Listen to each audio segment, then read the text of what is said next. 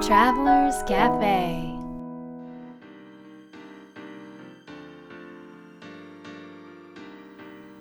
ライフトラベラーズカフェへようこそ。松田美弘です。若菜です。今回もシンガポールからです。はい。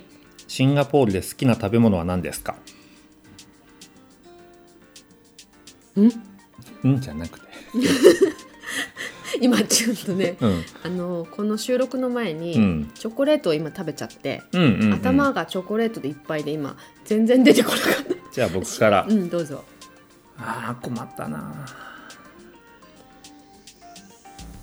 ラクサです。あー美味しい。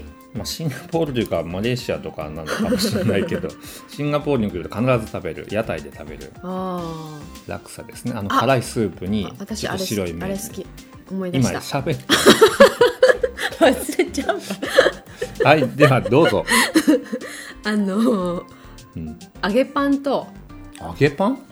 揚げパンみたいなのとうん。あの四角いちっちゃいパンみたいなのとああとあのエビと卵のチリソースでしチリょソース。甘いチリソースにこうパンつけて食べるやつ。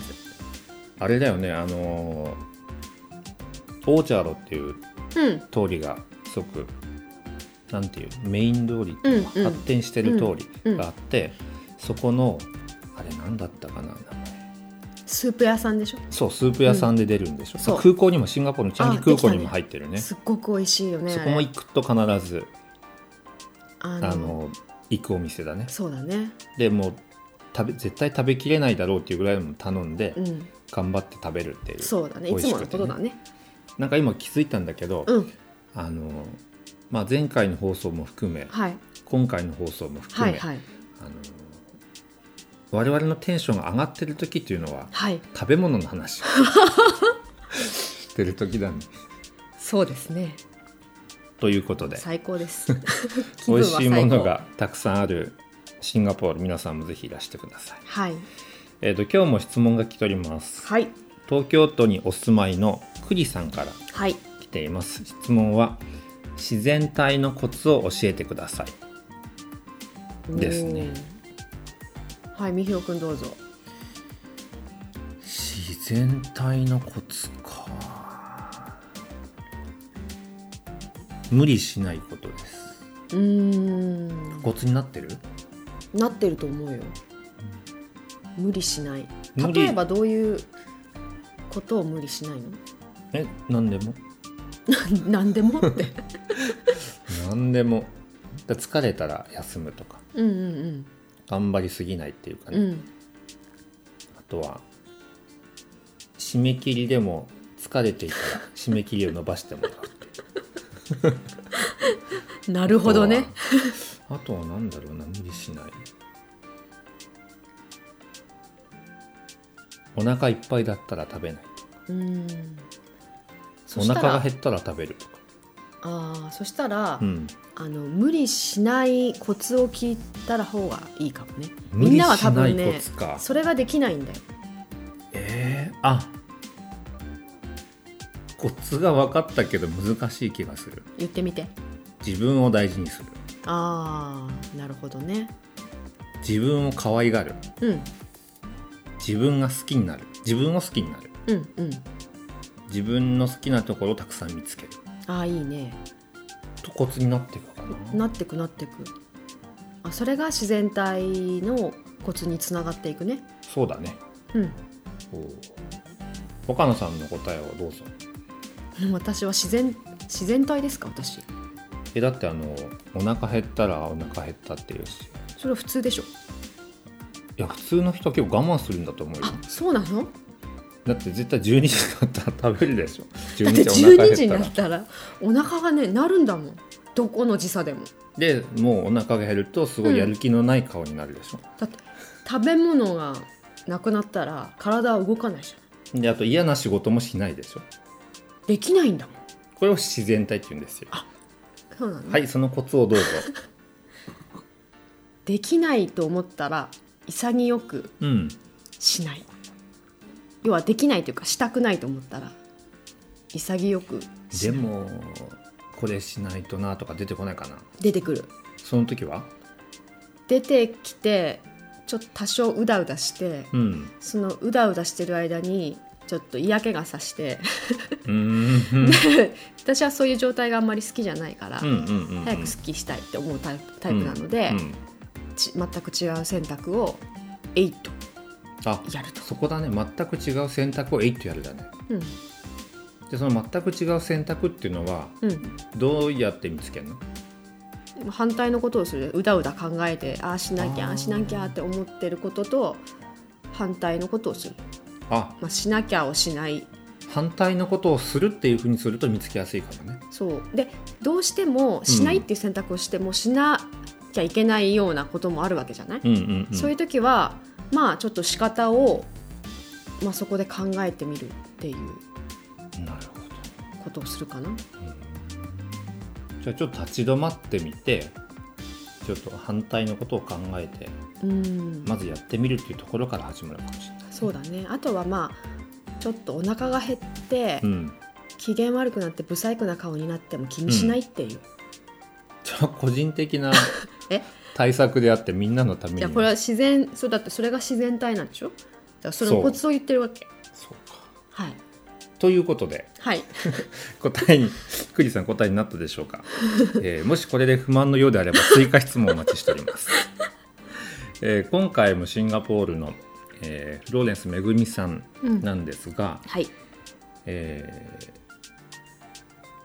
起業して1年まだ2年弱ぐらいって言ってたかな、うんうんうんうんでもすごいね広がってね、ねえ。うん、素晴らしいですね。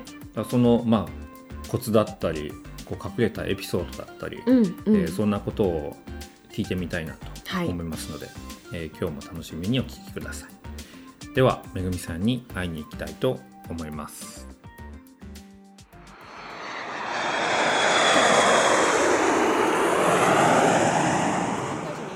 られたじゃないですか、そこからどのようにこう次のステップに次のステップにシフトしていかれたんですかうですねあのね海外にちょっと諸事情でマレーシアに行くことがあったんですね、うんちょっと引っ越しをしたんです、うんで私もともとヨーロッパに住んでたんですけど最終的にはまたヨーロッパにあの戻ろうと思ってたんですけど、うんうんまあ、い一旦マレーシアにちょっと行くことがあって、うんうんうん。そこで一回起業したんですよ、うん。実は。したんですけどなかなかこうなんか思うようにいかなくって、うん。それこそそのお客様との対話というか、うん。うんお客様っていう目線でも私はないんですけどあんまり同じような目線で見てるんですけどあんまりこううまくいかず、うん。である日あのシンガポールに、うん。あの遊び来たんですけど、うんうん。その時に、うんあの友人がちょっと紹介したい人がいるからっていうことで、あのまあ、デパートのうん。中にマタニティサロンがうんあるうんオーナーさんを紹介してくれて、うん。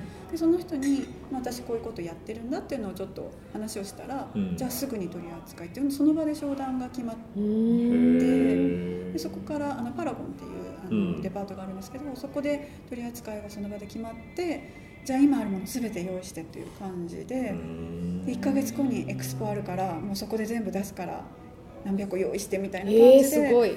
もうトントンといったんですね。マレーシアうん、で販売してたものは今販売してるものと同じ、いや違うんです。前は何？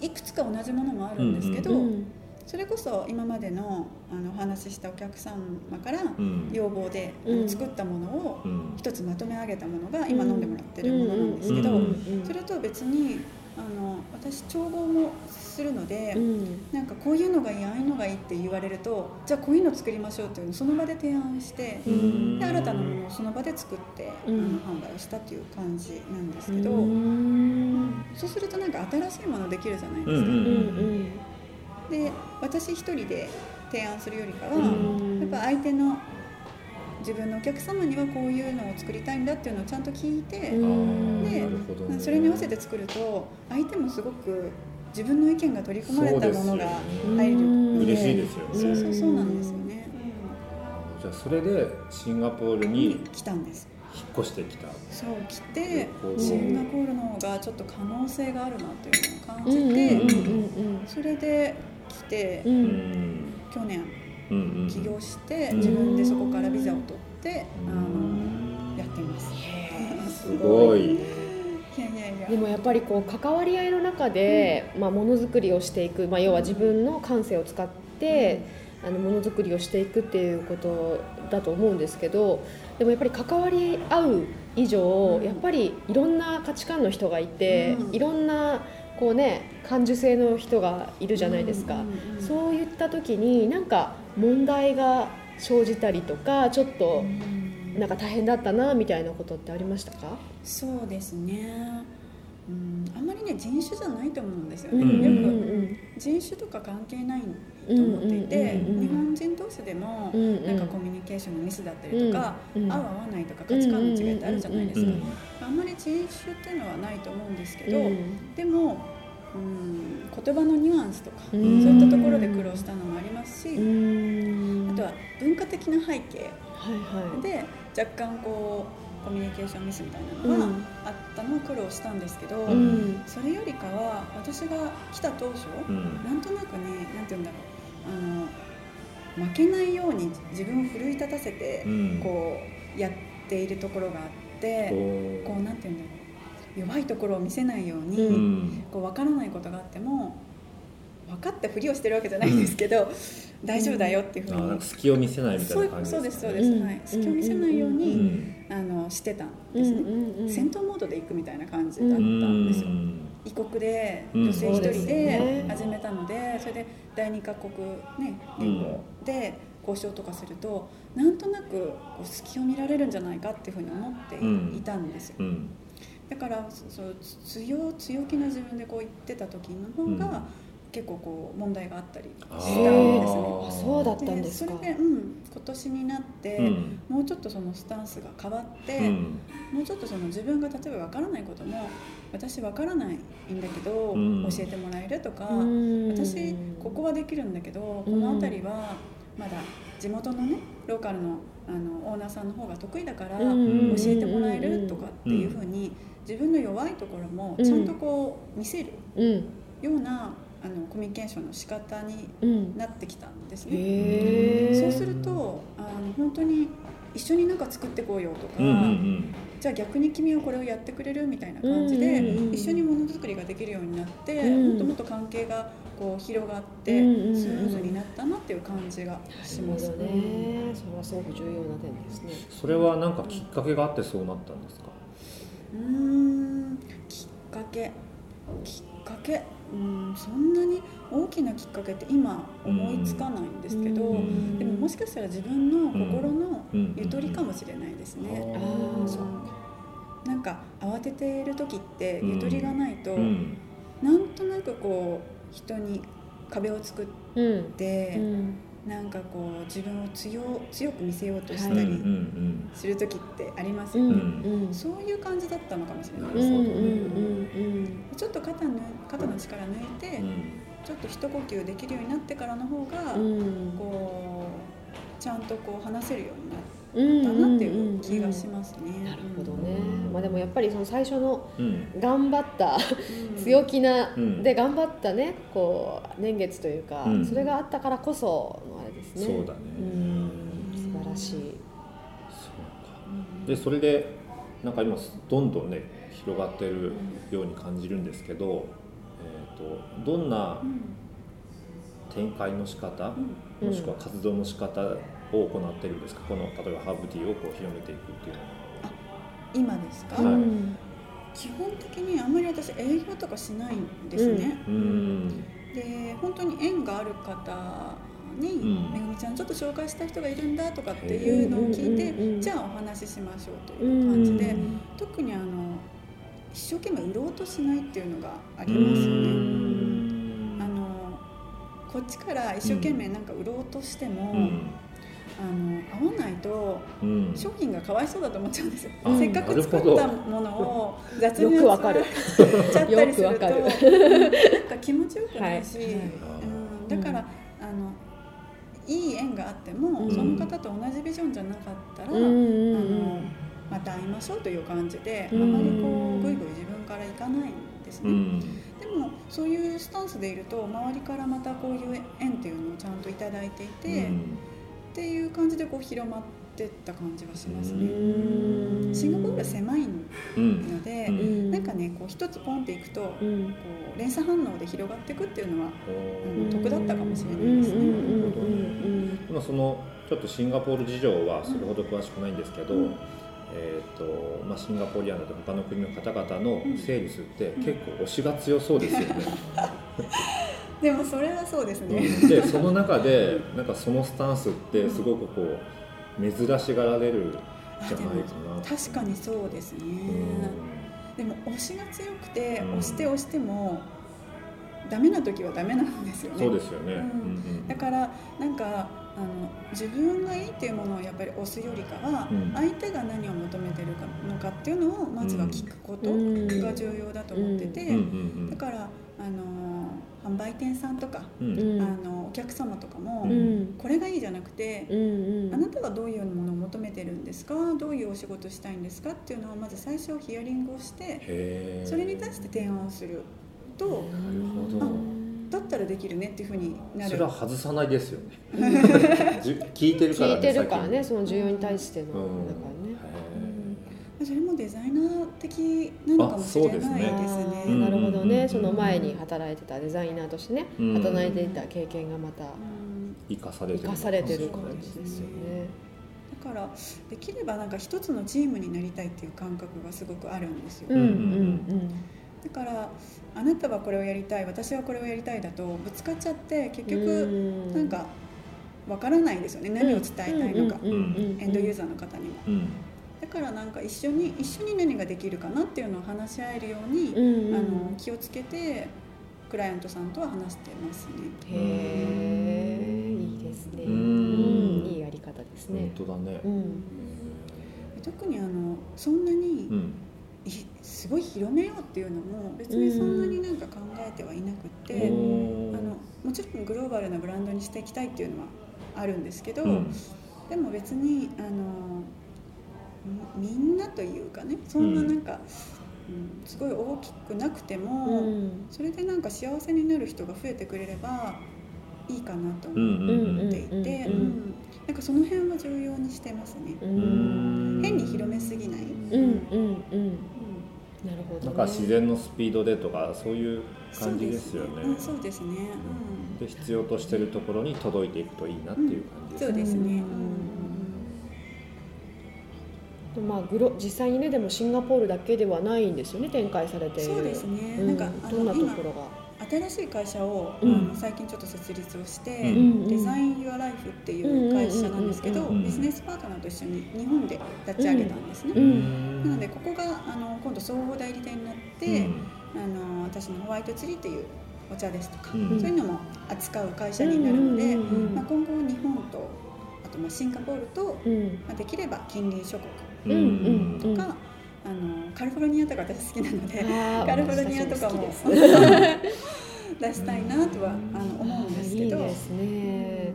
そのまあグローバルに、まあ、要はあの国を越えてね、うん。あの商品を展開していくときに、まあ、大事なことって多分譲れないと思うんですけども、それ以外になんかこうこう気をつけていきたいこととか大切にしていきたいことって何かありますか？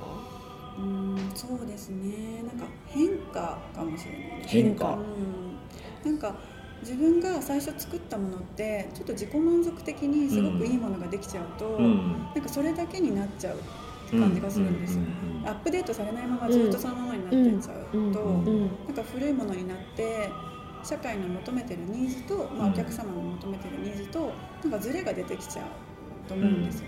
その時にちゃんとあのお客様と対話をしてうん。で今求めてるのはどんなことなのかうん。とか社会が求めてるのってどういうことなんだろうかとかそういうことをいつもこう考えながらあのアップデートしたものをなんかちゃんと出していくっていうのは重要だとうんうんうん思いますね。うんうん。なるほどね。大事ですね。ううんん。あとはなんかうんやっぱり人種ではないんですけど、うん。それでもねやっぱり文化的な背景とか、うん。習慣とかでうん。感じる見方とか、うん。あの違うんですよね。そうですよね。ね。だからそういったところもちゃんとこうお客様の話を聞いてそれを分析してあそうかこれは嫌いなんだねとかこれは欲しいんだねとかっていうのをちゃんと自分で理解をしてうん。ちゃんとなんて言うんだろうなその人に合わせてうあんの見せ方を変えてうん出していくっていうのはシンガポールでもやってますね。大事ですねそこ。なんか一回受け止めるっていうことですよねそうですね。そこでなんか一泊置いてうん。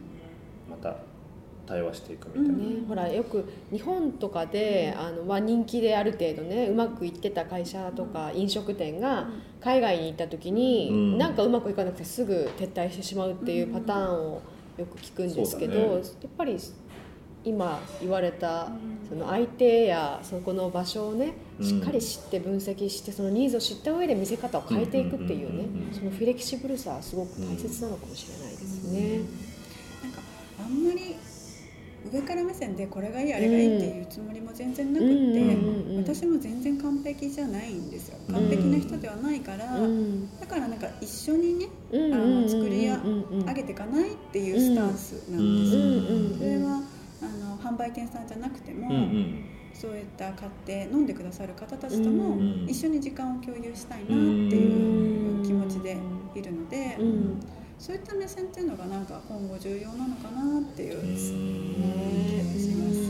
一緒に作り上げていくことのういいことってどんなことがあると思いますか、やっぱりそれってうん。心のつながりじゃないですかね。うんうんうんうん。なんかうんなんか一つのものを通して対話をしていくこ言葉とかも関係なくできるじゃないですか、うん。だからそれそういう意味ではグローバルですしうん。例えばなんかあの参加型のなんだろう、うん、パッケージとかも、うん。私今あの自分で作ってますけどそれもできればその世界中に真っ白い紙を出して、うん。例えばですよ、うんうん。出してねで投稿してもらって、うん。でみんなでそれを選んでじゃあそれを次の年のパッケージにしようでもいいと思うんですよ。うん。うんで私のあのホワイトツリーというブランドなんだけど、うん世界中の人がみんな関わって、うんで自分のブランドのようにこう育っうんていければいいなと思ているので、うんうんそういう意味ではなんだろうつながっていく、うんうんうん。世界中の人と一つのブランドとか一つの商品を通してつながっていくみたいな、うんそういうブランドでありたいですね。でそれこそがうん。これからのねものを売っていくっていうあり方だなと思って要はうん。売り手もお客様もうん。要は高め合っていける一緒になんかものそのいいものを作り上げていくみたいなねうん。そういう関係性をすでにねもうでも築けているのが本当に素晴らしいと思います。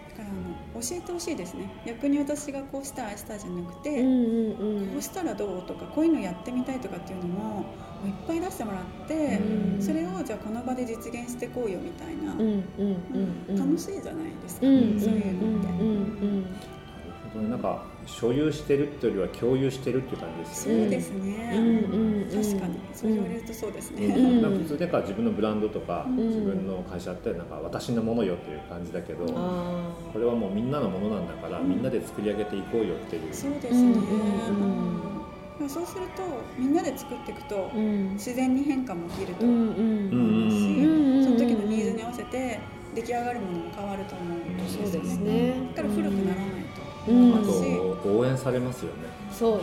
みんなも自分のものだから。そう。で大切にするしねあと。うん。その商品をただお金払ってうん。もらった商品としてじゃなくてうん。ちゃんとこうなんか自分のエネルギーをね注いだものとしてうん。やっぱり扱うからうねん。なんか商品が大切にされてより価値が上がるというかね。ううん。んなんかそそうやってできたものって素敵じゃないですか、うん。社会にもっともっと出したいなって思いますよね。うん本当そうですね。うん。これからってこんなことしていきたいなってありますか？これから、うん、今一応ハーブのね、うん。ハーブティーを出してるんですけど、あのさっき言ってたつながりみたいなところで考えると、うん。うんもうちょっとあのなんだろう、うん、ワークショップとか、うん。月に1回、ん。みんなでこう集まって、うん。お茶時間を楽しんで話す会とかね、うんうんうんそういったなんか実際に会える場所、うん。会える会える時間そういうのを世界各国でやりたいな。って、いやいいですね。楽しいですよね。面白そう。うん。それとかあとはあのウェブサイトで、うん。あのウェブマガジンをやりたいですね。うん。うんうんうんでウェブマガジンで今あの本をの中で紹介してるうん。植物を使ったなんかライフスタイルでうん。使えるもののレシピだったりとか、うん。あとはそのお茶の効果効能みたいなものをうんこう出してあげて、うん。うんあとはなんだろうお茶時間に読んでほしい本リストとかね。そういうのをいっぱい出してあげて、うんなんかそのお茶を楽しむ時間をもっとこう有意義なものにできるようなうん。サイトとかがあったらいいなと思いますね。楽しそう。楽しみだね。ね楽しみ。きっとでもそこもなんか一緒に作り上げていくんでしょうね。そうですね。そうでしょうね私はあんまり関わるつもりないんです。よ。ウェブサイト。場を作るって感じ場ね。だけを作ってみんながそれをうん。これよかったらあれよかったよっていうのうん。を出したら勝手にできるじゃないですか。で本当はその生の声を他の人も聞きたいと。うんうんうんうんうん。だからもう、うん、あまり利益とかも関係なくうん。みんながただ楽しめる場があればうん。あのいいと思う。うんうんうん出るんですようん。いいですね。うん。楽しみですねこれからの展開が は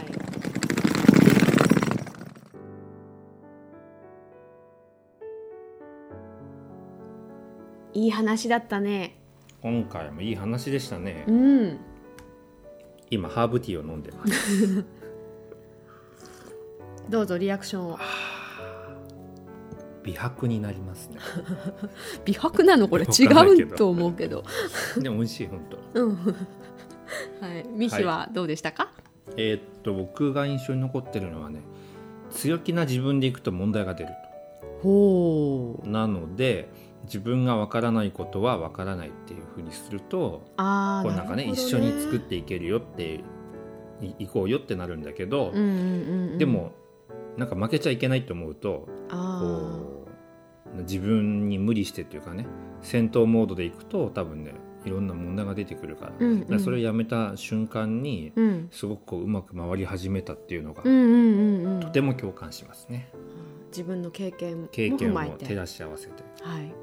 いいですね。なのでできないものはできないし頼みたい頼むことは頼むと。はい。いうふうにしていきたいと、まあ、これからもね、なるほどね。思いました。はい。かなさんはいかがですか？ね私はその場で提案して、その場で作るということをやっているっていう点かな。うん。だとなんか新しいものができるってね。うんうんうんうんうん。でこれはその場っていうのが大事なの？そう。やっぱりなんだろうな。生まれる時って、まあうん。それが生まれるっていうのはインスピレーションとかアイディアだと思うんだけどその場のその場所のその時間のその人たちのエネルギーがそうなって生まれると思うんだよね。すべての環境が整ってタイミングとかも整って生まれると思うのね。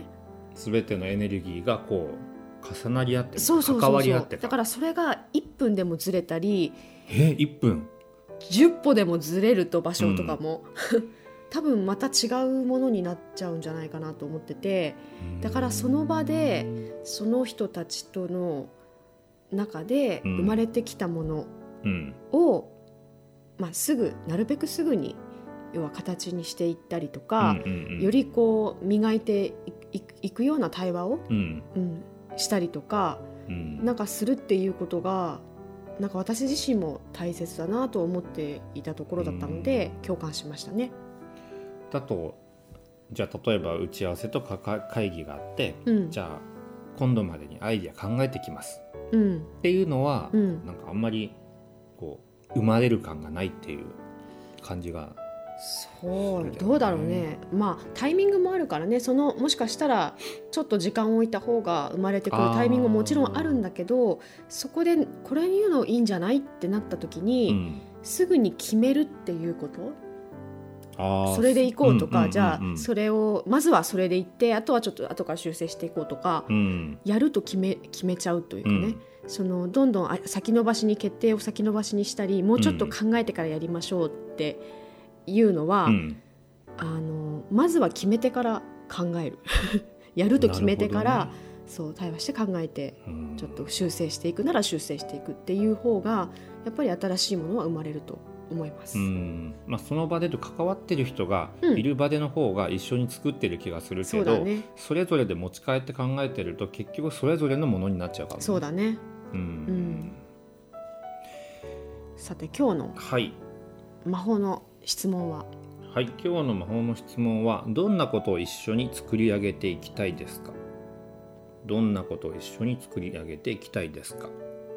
です。えっ、とこれはうん。なんか結構めぐみさんの中で、えー自分で作るというよりもお客さんと一緒に何かをしていくっていうことをよく言われてたかなと思うのでじゃあ実際にそれぞれ例えば聞いてる皆さんであればもしくは僕であればじゃあどんなことを一緒に作り上げていきたいかっていうことを、えー確認するための質問です、えーどんなことを一緒に作り上げていきたいですか？僕の答えはちょ今もまだ途中でやってるんだけど本を一緒に作り上げていきたいですね。それは？それは今まで本は書くあ出版する前までは、まあ、秘密でしょ基本的に。うん。どんな本を出すかとか。うんどんなテーマでいくかとかうん。どんなことをだからどんなことを書いてほしいかっていうこうインタラクティブな対話があんまりないんだけどもそれをなんか読者の人と一緒に本を作ったらどうなるのかなっへていうのをやっていきたいな。うんうん。面白いね。だとどん今までと違う本がきっとうん。できるんじゃないかなといいですね。思っています。はい。かなさんの答えをどうぞ。そうですね。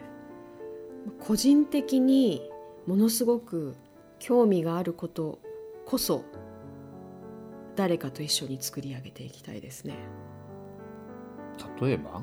えいろいろいろいろあるじゃんその私が個人的に？まあ、要はなんか個人的に興味を持ったことって自分でやった方がうん。作りやすいしあなるほど。あのっていうのがあると思うんだけど、うん。あえてそういうものほどあの誰かと一緒に作り上げていきたいなと思っています。うん。一人でできちゃうけどってことか。一人でした方がいいだろうなと思うことほほほど？ほど。言えてなかった、うん。うん、えその理由としては？えー、その方がそのなんていうかな興味を持ったものとかねそのもの自体がに可能性がうんより生まれるから自分が持ってる視点以外のこともどんどん出てきたりするうんかもしれないね。うんなんか育てていくっていう感覚があるから、うん。うん。面白いかなと思っていまあ。確かに面白いね。うん。そうかじゃあ自分でできることもできそうなこともこうあえて関わる人を増やしてみるっていうことも一つうん。アイデアかもしれませんね、はい。えー皆さんもぜひこの質問に答えてみてください。どんなことを一緒に作り上げていきたいですか、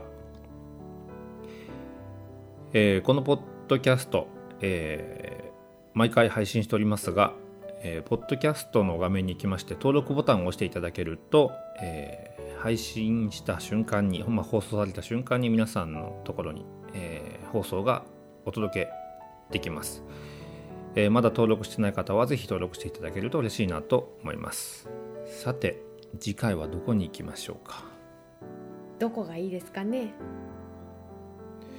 パリに行って今回シンガポールだからまたちょっと飛びたいですね。違うところに行きましょうか、えーどんなところに行くかまた皆さんも楽しみにしていてください。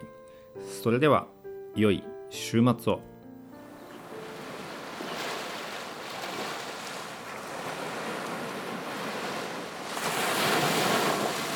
Life Travelers Cafe